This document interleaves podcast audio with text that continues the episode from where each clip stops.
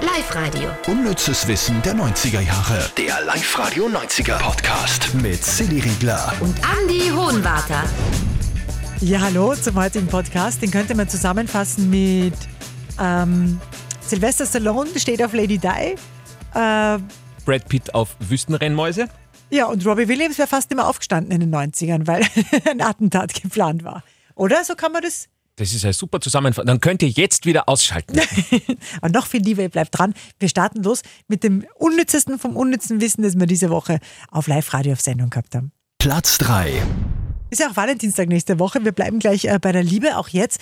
Äh, ein bisschen eine komplexe Geschichte.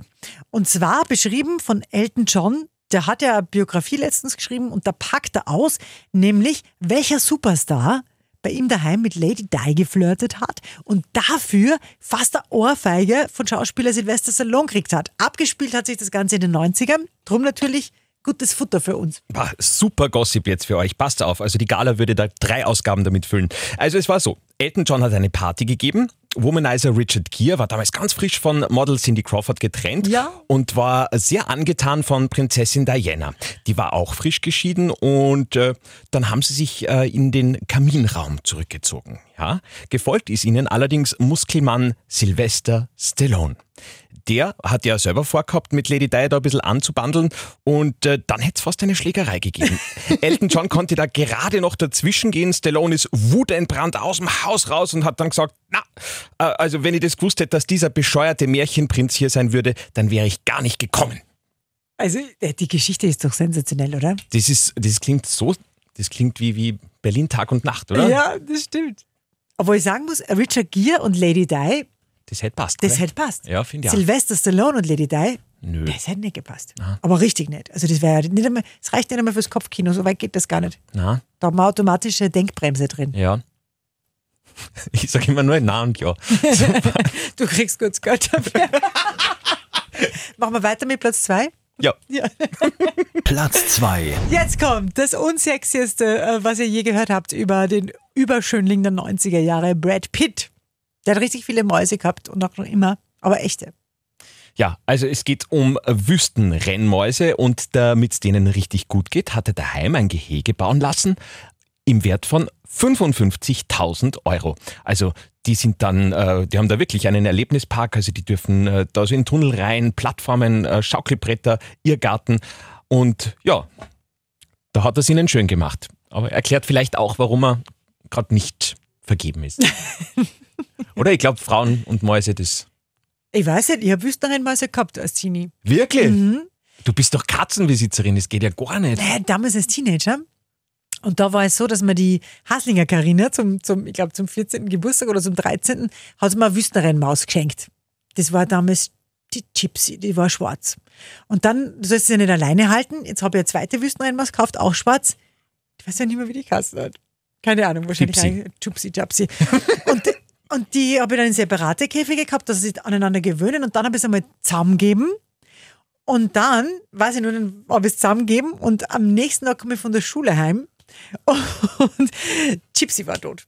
Aber nicht, nicht irgendwie, sondern auf spektakulärste Art und Weise. Kennst du das Schweigen der Lämmer, die Szene, wo der Wachmann aufgeschlitzt mit Gedärmen raushängen, so oben am Käfig? Ja, ja. ja genau so hat Gypsy ausgeschaut. In der Ecken, aufgeschlitzt, wirklich alles heraus, ein Darm und so weiter. Uh. Und ich habe mir gedacht, das war die andere Maus und war völlig sauer auf die andere Maus. War komplett fertig. Ja, die- Ja, die Geschichte ist dann weitergegangen irgendwie. Und dann Jahre später, ich glaube, es war zu meinem 18. Geburtstag, waren wir in der Pizzeria essen und dann reden wir zufällig über das, dass die eine Maus die andere damals aufbissen hat beim Bauch. Sagt meine Mama, das war nicht die Maus. Das war damals unsere Katze, der Stani. Meine Mama ist dann ins Kinderzimmer gekommen und der Stani hat gerade noch mit der Pfoten so eine bratzelt in den Käfig und hat Gypsy aufgeschlitzt. Nur meine Mama wollte mir damals die Wahrheit nicht erzählen, weil sie nicht wollte, dass ich auf den Stani sauer bin. Was vernünftig ist, Wahrscheinlich. ja. Mhm. Oh, das ist aber eine schiere Geschichte. Ah, voll geil. Das Dramen alle Ma, schlecht. hoffentlich hört Brad Pitt das nicht. er wird ja völlig traumatisiert sein. Genau.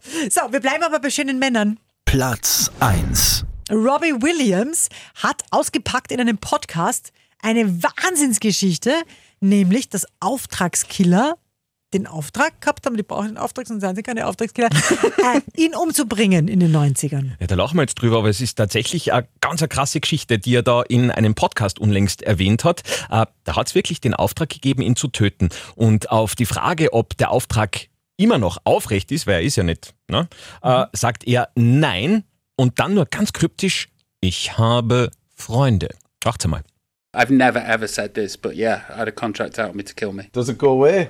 Went away. Jesus. What happened? I have friends, but like you know that that stuff sort of is the unseen stuff that happens when you become famous. Ja, da sagt er, das sind Dinge, die niemand sieht, wenn du berühmt bist.